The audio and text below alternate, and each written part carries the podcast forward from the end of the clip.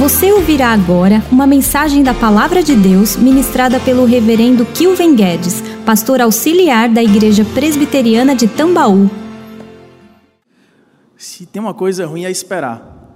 Uma das coisas mais difíceis que tem para a gente é esperar.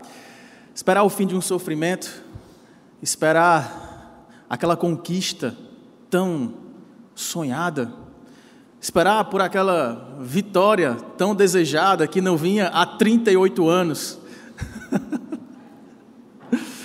e aí, quando na noite de ontem, essa poderia ter sido uma descrição do que aconteceu após 38 anos, aquela vitória inacreditável do Flamengo ontem, tornando-se bicampeão da Libertadores, para desespero dos antes, daqueles que torceram contra, decretando assim o fim do cheirinho. Está proibido o uso daqueles emojis com o nariz, com o escudo do Flamengo.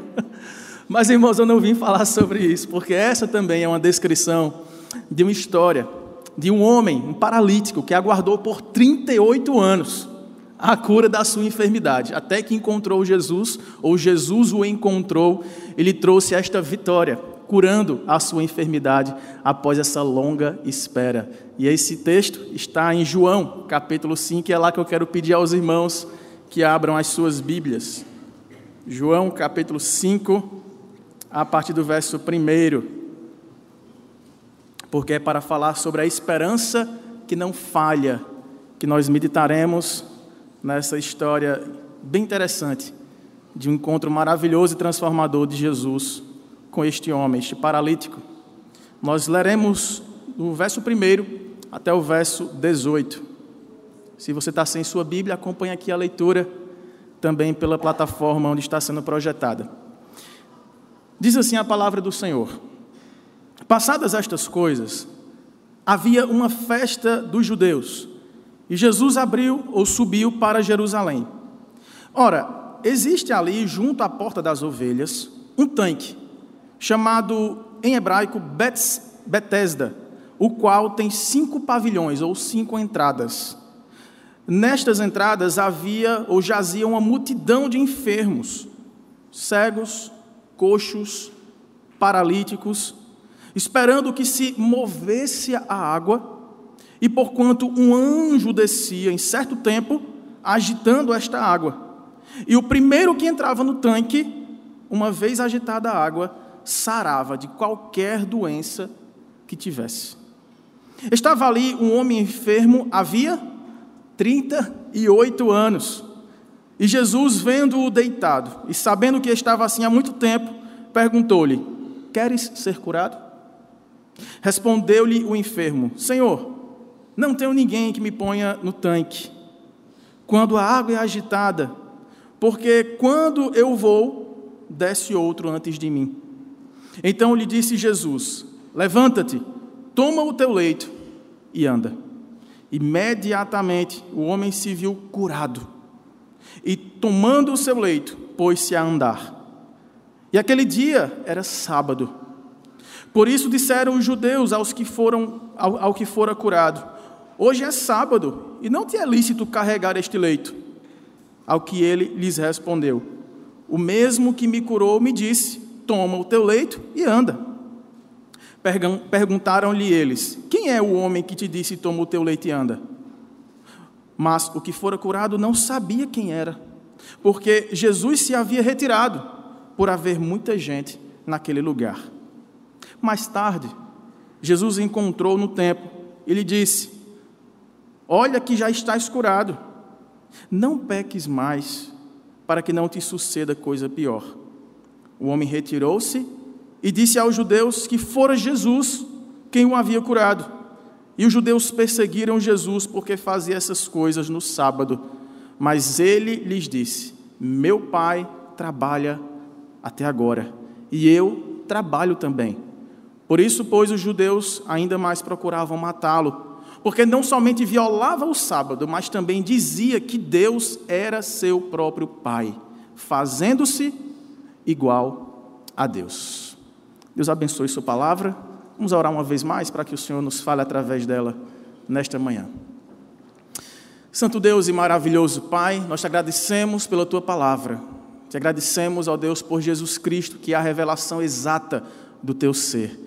e por este milagre que a nós revela que Cristo é Deus, que Jesus, sendo Deus, se fez homem, habitou entre nós para curar a enfermidade que nos estava imposta pelo pecado. De modo que nós estamos aqui, ó Deus, para ouvirmos esta palavra, sermos ministrados pelo Teu Santo Espírito e recebermos também esta cura. É em nome de Cristo que nós oramos e agradecemos. Amém, Senhor. Irmãos, o Evangelho de João, ele foi escrito com um propósito muito claro. É para que, através do relato das palavras de Jesus e também dos seus atos, ficasse claro que Jesus era Deus. João faz isso trazendo provas escriturísticas, demonstrando através dos escritos dos profetas e também por meio dos sinais, dos milagres relatados aqui neste livro, que Jesus era de fato o Filho de Deus. Este milagre que nós acabamos de ler o relato, ele é o terceiro nesta ordem dos sete milagres que Jesus aqui faz, dentre os muitos que foram feitos, mas que João escolhe para, inspirado pelo Espírito Santo, trazer ao nosso conhecimento em seu evangelho. De modo que cada milagre desse apresenta a demonstração do ser de Deus em Jesus, o Deus que se fez homem. Na sequência, esse é o terceiro, e vocês podem observar que a primeira expressão do verso primeiro aí, do nosso capítulo, diz: Passadas estas coisas. Que coisas são essas que acabaram de passar? Esses dois primeiros milagres. O primeiro milagre de Jesus, que aconteceu numa festa de casamento, a conversão né, da água em vinho, está relatado aqui no capítulo 2. No capítulo 4, nós temos o relato da cura do filho de um oficial do rei até chegarmos no capítulo 5 com esse terceiro milagre. E é interessante porque os dois primeiros milagres, eles tiveram um público mais seleto, mais definido, mais resumido, não foi, teve um caráter um pouco mais particular. Aquelas pessoas que estavam na festa de casamento viram o milagre, ficaram sabendo do milagre da conversão da água em vinho. Os servos daquele oficial do rei ficaram sabendo da cura do filho daquele seu senhor.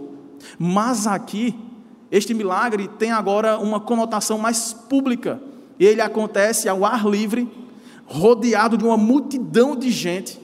Mexeu com os religiosos daquela época e por isso torna-se um milagre, um sinal ainda mais conhecido que Jesus realizara naquela, naqueles seus três anos e meio de ministério. E aqui, irmãos, não nos é dito qual era a festa que Jesus estava indo. Veja que no começo diz que havia uma festa. Então havia um conglomerado de pessoas. As festas judaicas atraíam multidão. Judeus que vinham e também prosélitos que vinham de várias localidades para Jerusalém. Ainda mais neste lugar, nos é dito aí no começo, no verso 2, que aquele lugar chamado Porta das Ovelhas, havia um tanque e esse tanque tinha várias entradas, cinco entradas.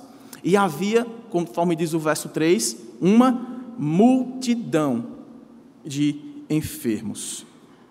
O fato é, irmãos, que após Jesus despertar a oposição dos líderes pelo fato dele ter feito esta cura num sábado, este sinal chama a atenção e parece que começa aqui a perseguição oficial daqueles religiosos contra Jesus que lá no final nós acabamos de ler, é intensificada, quando Jesus chama Deus de meu Pai, fazendo-se igual a Deus. Porque era costume daquela época chamar nosso Pai, o Pai, mas ninguém ousava dizer Deus é meu Pai, em uma relação tão íntima de igualdade de pessoas, mas Jesus o faz. Portanto, todo o propósito de João é este. Ele escolheu estes milagres, esses relatos, para demonstrar que Jesus, o Nazareno, aquele que estava no meio deles, com sinais, prodígios, palavras e maravilhas, era de fato o tão aguardado Redentor, o Messias, o esperado, o ungido de Deus, que veio para tirar o pecado do mundo. E nesse caso, nessa ocasião aqui, apesar de não nos é dito, de não estar claro e informado qual era a festa, o narrador aqui, João, deixa claro para nós que a importância não está no nome da festa, no que acontecia, pelo menos nessa ocasião. A importância está naquilo que realmente aconteceu, qual era o propósito de Jesus. E uma informação que é importante nos é dada: é o lugar onde esse milagre acontece. Nos é dito, irmãos, que ele foi para este lugar com um propósito definido de curar aquele homem e de usar este milagre como ponto de partida para pregar a sua mensagem de salvação. Porque o tempo todo, o tempo todo Jesus está determinado, está focado em revelar aos homens o seu ser e as suas obras, demonstrando ser o Salvador. Veja que a cura, ela é um dos ministérios do Messias. É um dos ministérios messiânicos prometidos pelos profetas. Se os irmãos voltarem para o livro de Isaías, o profeta Isaías, no capítulo 35, profeta Isaías, capítulo 35, ele vai nos dar esta informação importante: que quando o Messias viesse, a cura seria uma das marcas do seu ministério. Diz o texto, Isaías 35, verso 3: Fortalecei as mãos frouxas e firmai os joelhos vacilantes. Dizei aos desalentados de coração: sede fortes, não temais. Eis o vosso Deus. A vingança vem, a retribuição de Deus, ele vem e vos salvará. Então se abrirão os olhos dos cegos então se desimpedirão os ouvidos dos surdos. Então os coxos saltarão como servos, e a língua dos mudos cantará, pois águas arrebentarão no deserto e ribeiros no ermo. Portanto, esse, essa é uma das promessas que identificaria que o Messias havia chegado. E é isso que João está fazendo em cada relato dos seus milagres. Observe, voltando para o nosso texto de João capítulo 5, versos 2 a 4, a descrição do lugar, porque este sim é importante para o relato. Diz assim: Ora, existe ali junto à porta das ovelhas, interessante que ele faz questão de colocar este nome, é um lugar chamado Porta das Ovelhas. Um tanque, e esse tanque tem um nome, Betesda que traz alguns significados, mas o mais próximo deles é que era um lugar que servia de abastecimento para duas saídas importantes da cidade. E pesquisas arqueológicas descobriram este lugar e apontaram esse, esses dois locais de escoamento de água daquela região. E aqui ele diz que, além dessas cinco entradas, ele observava uma multidão que não apenas esperava, padecia, sofria jazia uma multidão de enfermos, coxos, paralíticos, cegos. Lembra da profecia de Isaías? verso 4 está entre colchetes e nos diz assim: essa multidão de pessoas doentes que jaziam ali, elas estavam esperando que a água se movesse, se mexesse. Porquanto um anjo descia em certo tempo, um tempo que eles não conheciam, não sabiam quando, e esse anjo agitava a água. E o primeiro que entrava no tanque após o anjo agitar a água era curado de toda sorte de doença. E aí, irmãos, alguns manuscritos antigos, eles omitem este verso 4. Por isso que na sua Bíblia aparece entre colchetes. Isso acontece quando o versículo é encontrado em alguns manuscritos e em outros não. A dúvida é porque quando os escribas liam esse texto aqui, os, os, os copistas, melhor dizendo, iam passar esse texto adiante, eles olhavam para isso aqui dizendo: esse lugar é muito estranho, está muito misterioso, a gente vai realmente registrar isso aqui. Será que isso aqui não foi um acréscimo de alguém que, vendo aquele movimento das águas e com alguma espécie de coincidência, um ou outro saía curado, e aí criou-se essa mística, essa lenda urbana de que ali havia um local de cura, que o anjo descia. Então é por isso que esse versículo, por ser encontrado em uns manuscritos e não em outros, está entre colchetes. Mas observe o que diz o verso 7 e veja se faria sentido o verso 7 se não houvesse o verso 4. Porque o verso 7 diz assim: Quando Jesus pergunta né, se ele quer ser curado, Senhor, não tenho ninguém que me ponha no tanque.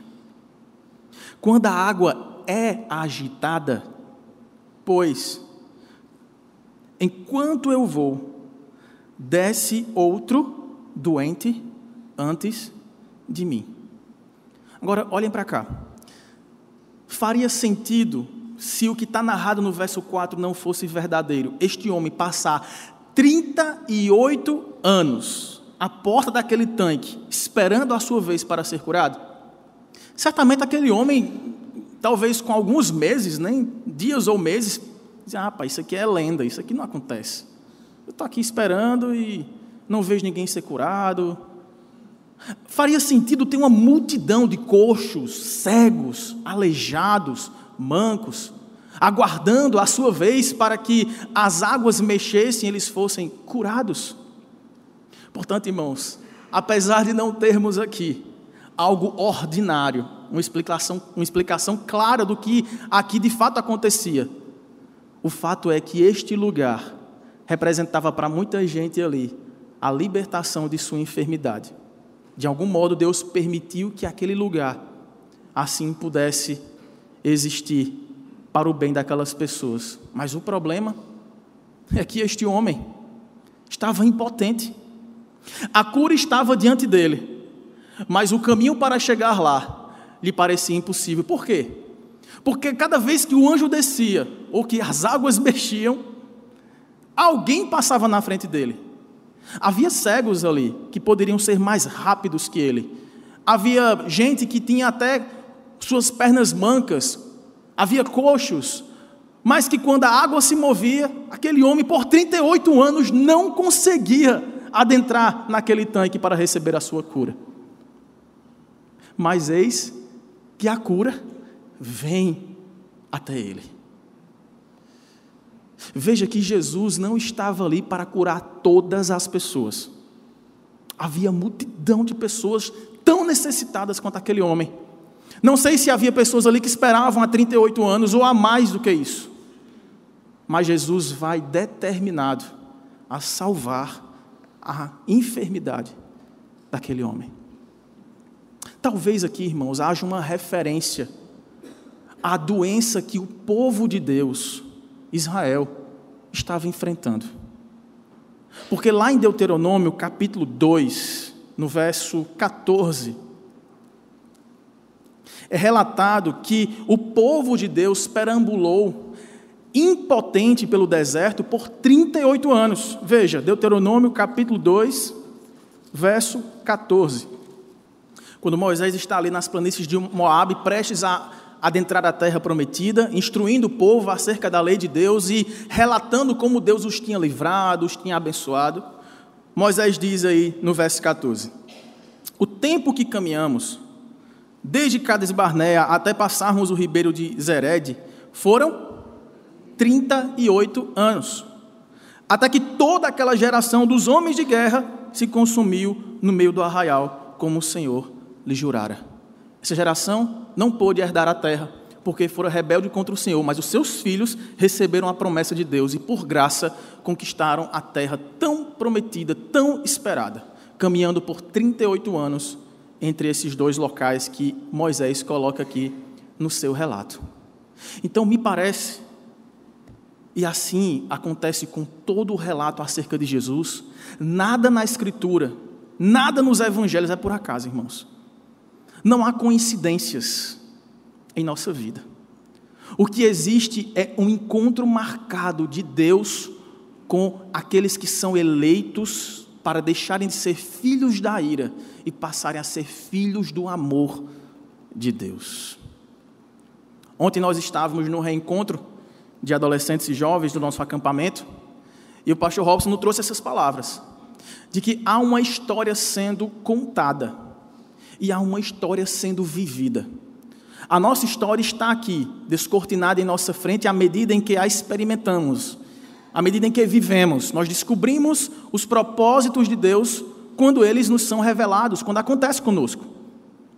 O que nós nos tornamos quando crescemos, nossa profissão, a pessoa com quem casamos, aquilo, as nossas lutas, vitórias, nós conhecemos essas coisas porque elas acontecem conosco. Mas antes que elas acontecem, antes que elas aconteçam, há uma história por trás daquilo que nos acontece no presente. E aí, parafraseando o, o salmista, no Salmo 139, ele consegue voltar no tempo, na sua imaginação, inspirado pelo Espírito Santo, ao revelar para nós que Deus ouvia quando ele nem mesmo era visível.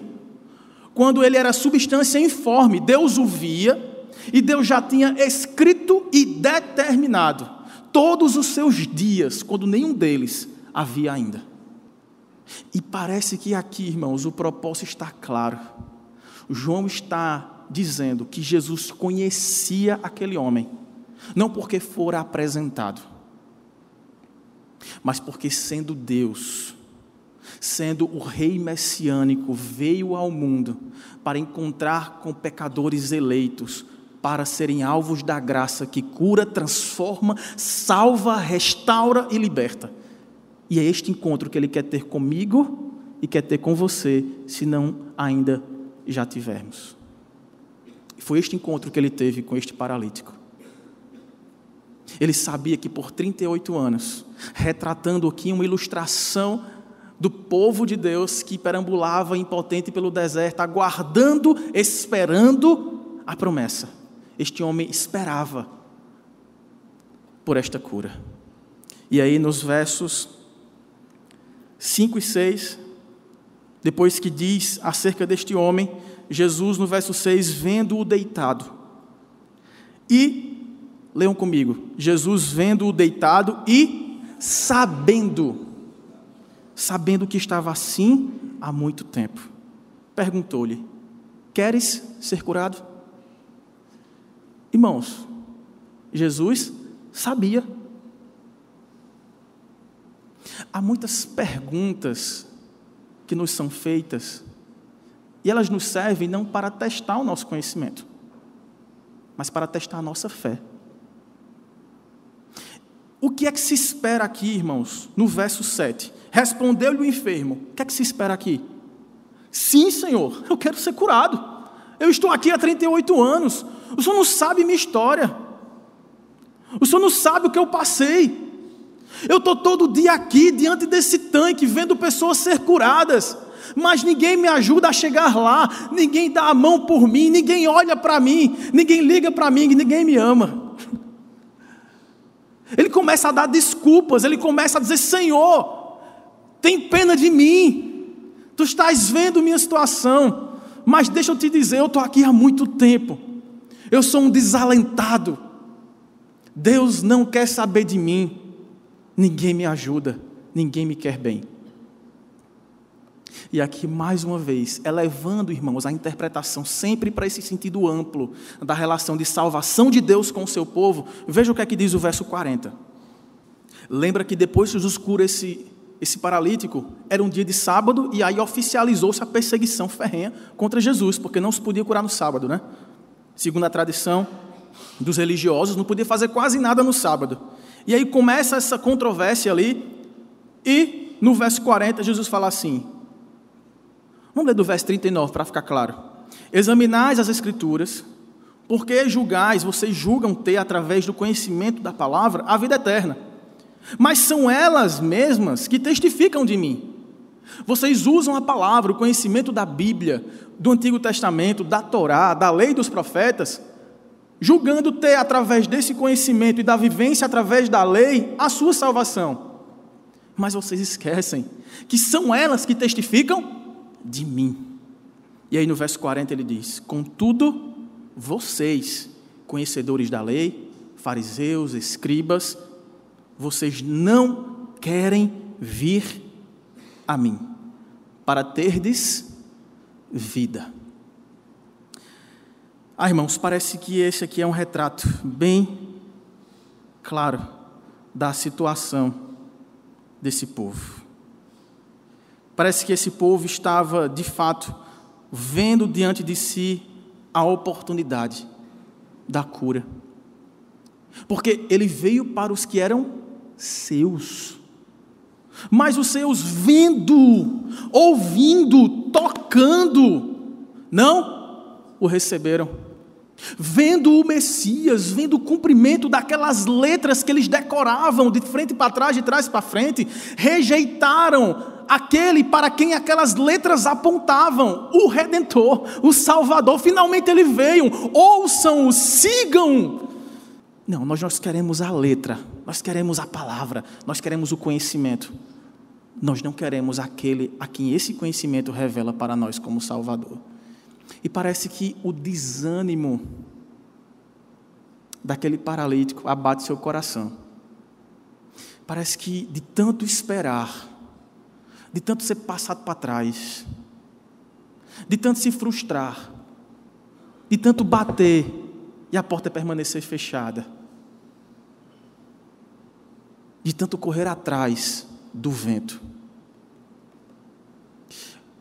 Aquela paralisia do seu corpo toma a sua vontade, paralisa o seu sonho, paralisa o seu objetivo, paralisa a sua mente, enfraquecendo a sua fé. Muitas vezes é isso que nos acontece. Muitas vezes você batalha tanto por um objetivo e você começa com todo o gás. E você vai vencendo os adversários. E você vai ganhando confiança. E você vai crescendo na vida. Você começa a ver sinais de bênção e de vitória. E aí a sua fé fica lá em cima. Mas quando os sinais não aparecem, quando parece que a coisa não anda, quanto mais você cava, mais tem terra, e aquele tesouro se esconde, aquela dádiva preciosa que você daria tudo para conquistá-la, seja a cura do seu corpo, seja a restauração da sua vida com Deus, seja a restituição do seu casamento,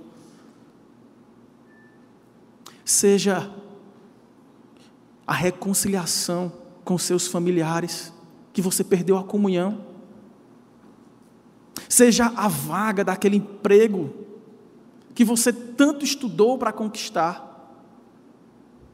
seja a conquista daquele tão sonhado objetivo que você traçou quando criança, e você vê os anos passarem e não vê sinais de que você atingirá. É difícil permanecer crente, firme, decidido, quando diante de você há um tanque, mas entre você e o tanque existe uma multidão de pessoas que precisam tanto quanto você daquela água, mas que você, por suas forças, está incapaz paralisado. Eu não sei o que é que paralisa você hoje. Eu não sei o que é que tem prendido, desanimado o seu sonho, o seu objetivo. O que eu sei é que Deus tem escrito e determinado todos os nossos dias, quando nenhum deles havia ainda. E Ele vai encontrar com você, onde você estiver, seja sozinho, no escuro do seu quarto, na solidão do seu coração, seja em público, no meio de muita gente, que você diz assim: Deus pode salvar todo mundo aqui, mas Ele não tem salvação para mim. Ele vai encontrar você. Porque foi assim que ele fez com aquele paralítico com uma pergunta. Você quer?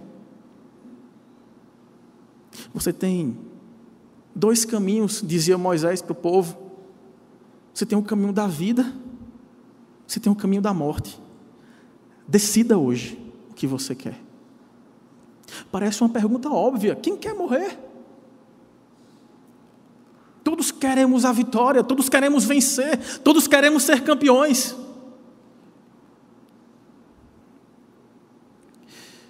Mas é porque muitas vezes, sabe? Quando a derrota parece bater, muitas vezes a porta da nossa história, a gente começa a se acostumar com aquilo. E muitas vezes sabotamos a nós mesmos perdemos a esperança, congelamos nossa fé e negamos a bondade e o poder de Deus sobre a nossa vida.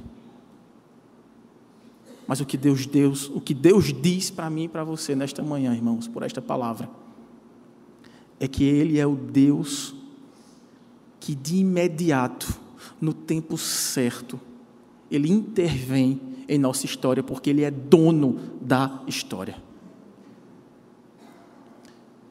Mas, para além das nossas necessidades aqui, irmãos, transcenda tudo que você pensou enquanto eu falava aqui, seus sonhos, objetivos de vida, carreira profissional, família, sucesso, felicidade nos relacionamentos, transcenda isso tudo, porque é isso que João faz.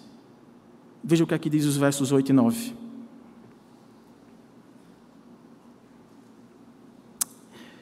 Então lhe disse Jesus: Levanta-te, toma o teu leito e anda. E imediatamente o homem se viu curado. E tomando o leito, pôs-se a andar, e aquele dia era sábado. Jesus dá uma ordem. Jesus não quer saber das desculpas que podemos dar. Jesus não está muito interessado no coitadismo que podemos contar, narrar.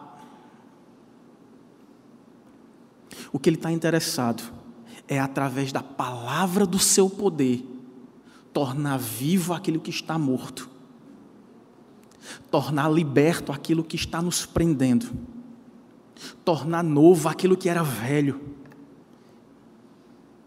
a fim de que tenhamos nova vida com Ele, para a glória dele. Imediatamente, aquele homem recebe a ordem, junto com a ordem, ele recebe poder de Deus. E curado, levanta e carrega o seu leito, que o sustentava por 38 anos. Mas a história não acaba aqui, porque há uma nova tensão no ar. Imagine as pessoas que assistiram aquela cena multidão.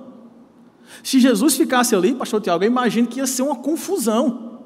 Porque era um que entrava no tanque quando o anjo movia.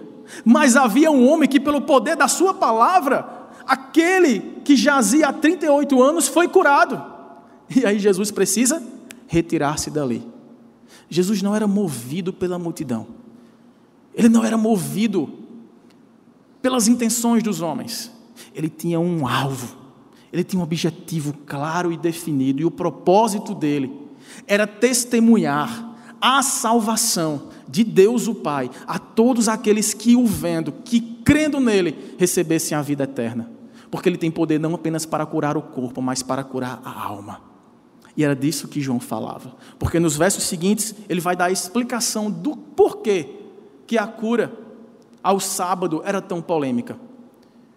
Irmãos, esses religiosos aqui, eles tinham algumas tradições, dentre elas, eles tinham 39, tinha uma lista com 39 trabalhos proibidos para o dia de sábado. Qual era um desses trabalhos? Levar uma carga. E era o que acontecia. Agora veja bem, por que, que Jesus manda fazer isso? Volte um pouquinho. Por que, que Jesus, conhecendo aquele homem, sendo Deus soberano, tendo um propósito claro e definido, não foi um dia antes? Ou não foi um dia depois? Foi no sábado. E por que, que ele manda aquele homem que agora está curado, que não precisava daquele leito mais, tomar o seu leito e seguir o seu caminho? Irmãos, o tempo todo, essa é uma lição que deve ficar clara em nossa mente hoje, o tempo todo. Jesus tem um objetivo claro e definido em seu ministério, e isso não mudou na minha vida e na sua vida. Nada do que ele vai fazer comigo e com vocês será por acaso. E aqui ele desperta não apenas a curiosidade daqueles religiosos. Porque o primeiro milagre teve a sua repercussão, mas foi ali, os convidados da festa. O segundo milagre teve a sua repercussão, mas foi ali entre os servos de um oficial do rei. Mas aqui uma multidão. E um grupo dos principais religiosos da época, aqueles que se diziam conhecedores professores da palavra de Deus testemunharam.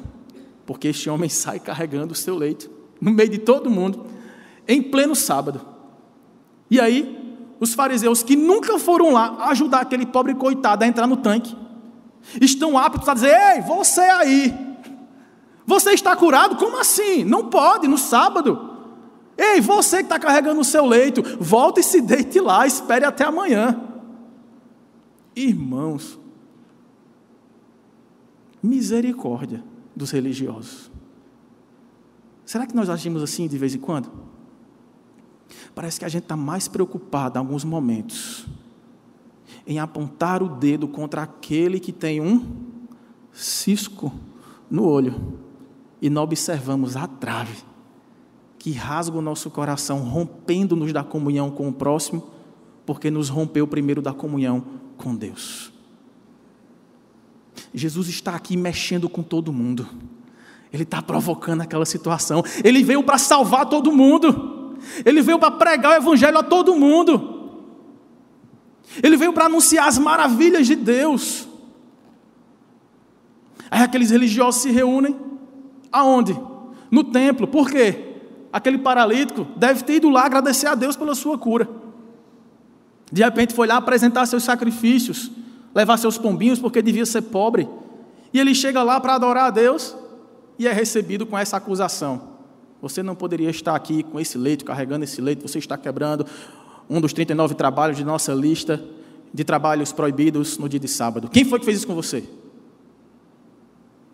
Porque nós queremos que Ele cure todo mundo. Nós queremos conhecê-lo, nós também temos nossas doenças, queremos ser salvos. Nos mostre quem é esse. Não, nos mostre quem é esse, nós queremos matá-lo. E aí o homem diz: Eu não sei.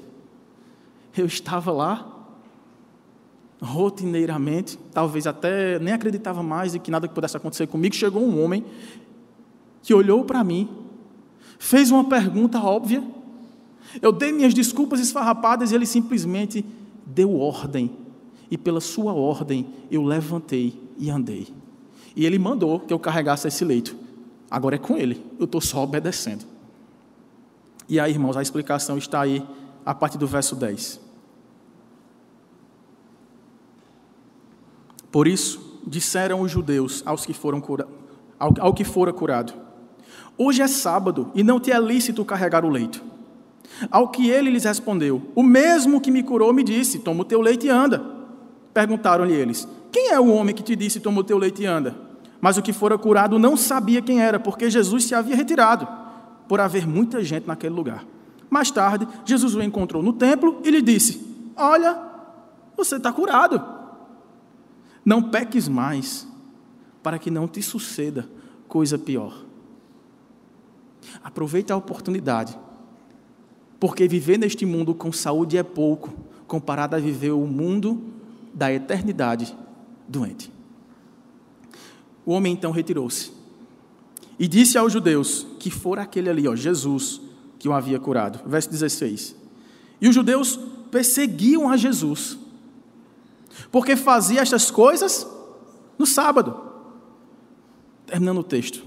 Mas ele lhes disse: Meu pai, meu pai, trabalha até agora, e eu trabalho também. Por isso, pois, os judeus ainda mais procuravam matá-lo, porque não somente violava o sábado deles, mas também dizia que Deus era seu próprio Pai, fazendo-se igual a Deus.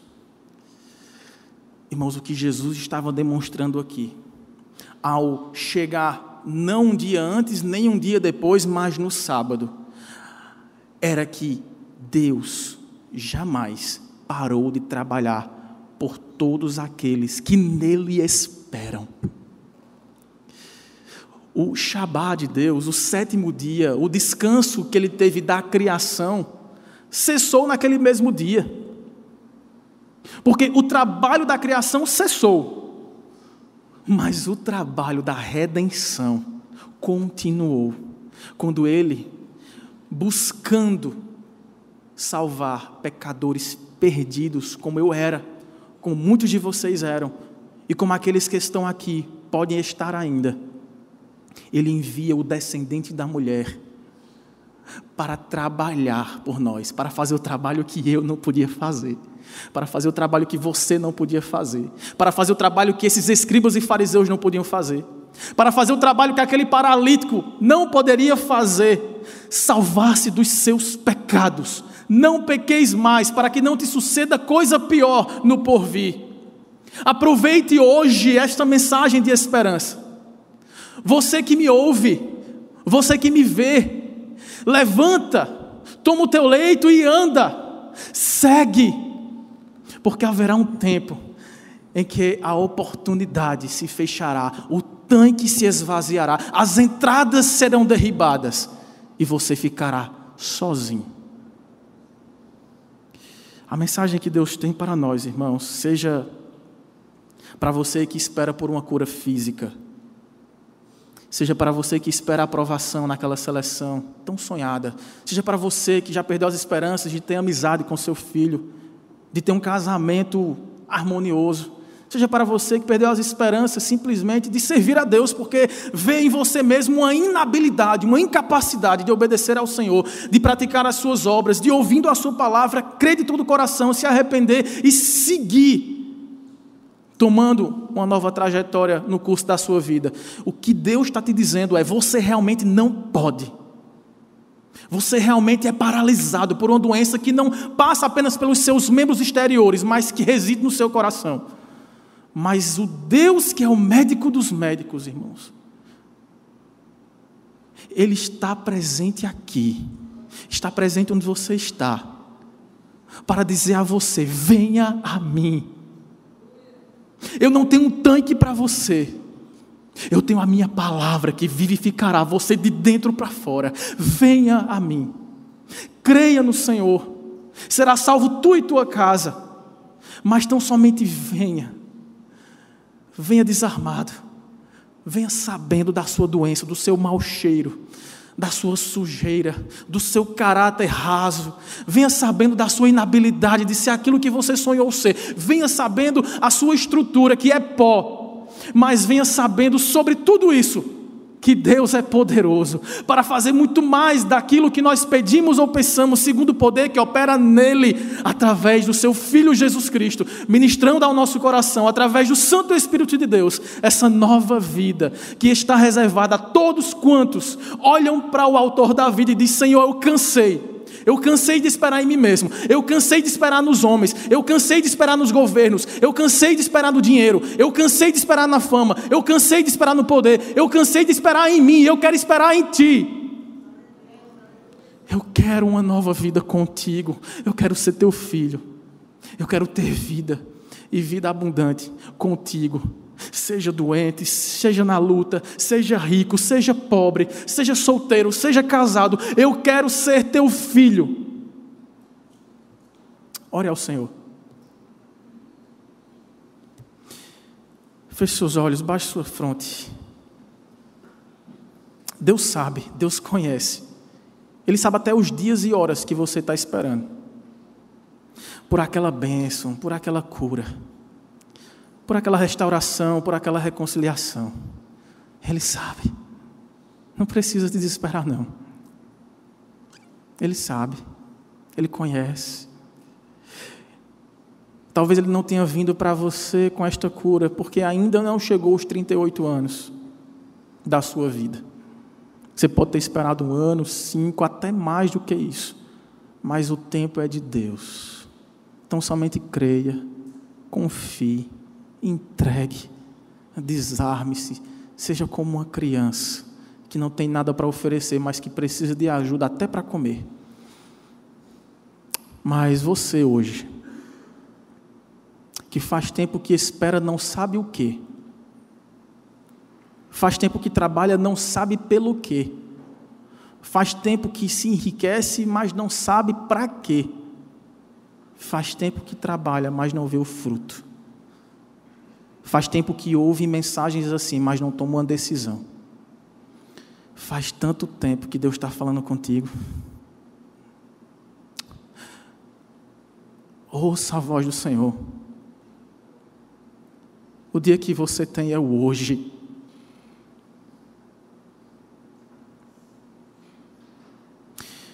Ó oh, Santo Deus e maravilhoso Pai, nós te louvamos, Senhor, pela tua palavra.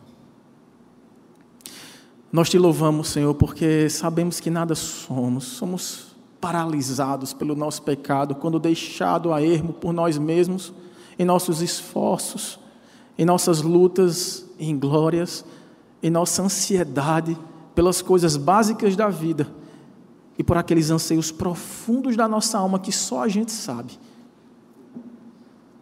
Ó oh Deus, nós ouvimos hoje que tu sabes também, que tu conheces a nossa história. Muito mais do que isso, tu escreveu nossa história. Ó Deus, que o Senhor possa visitar cada vida aqui, Senhor, cada família.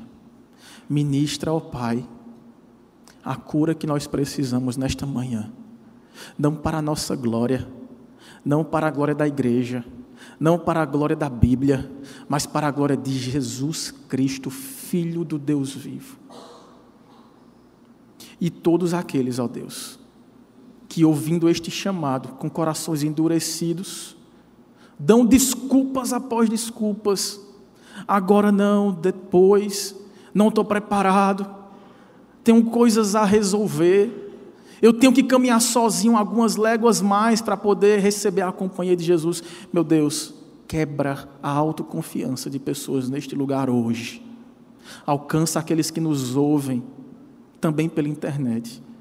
Salve, Pai quebranta corações, restaura vidas e famílias, e nós te daremos toda honra, toda glória e todo louvor, porque tu estás vindo nos buscar, e nós não sabemos quando será, mas queremos estar atentos e ouvindo a tua ordem, levantarmos, tomarmos nosso leito e entrarmos não naquele templo feito por mãos humanas mas adentrarmos no Santo dos Santos, para desfrutarmos de comunhão plena e completa por toda a eternidade, em um corpo glorificado na tua presença.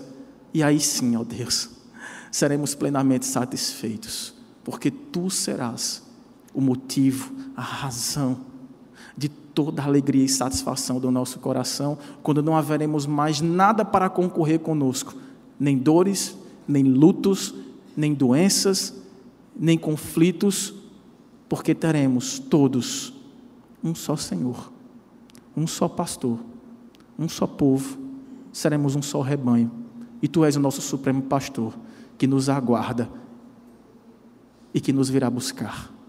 Nós te louvamos e te agradecemos, ó Deus, em nome de Jesus. Amém.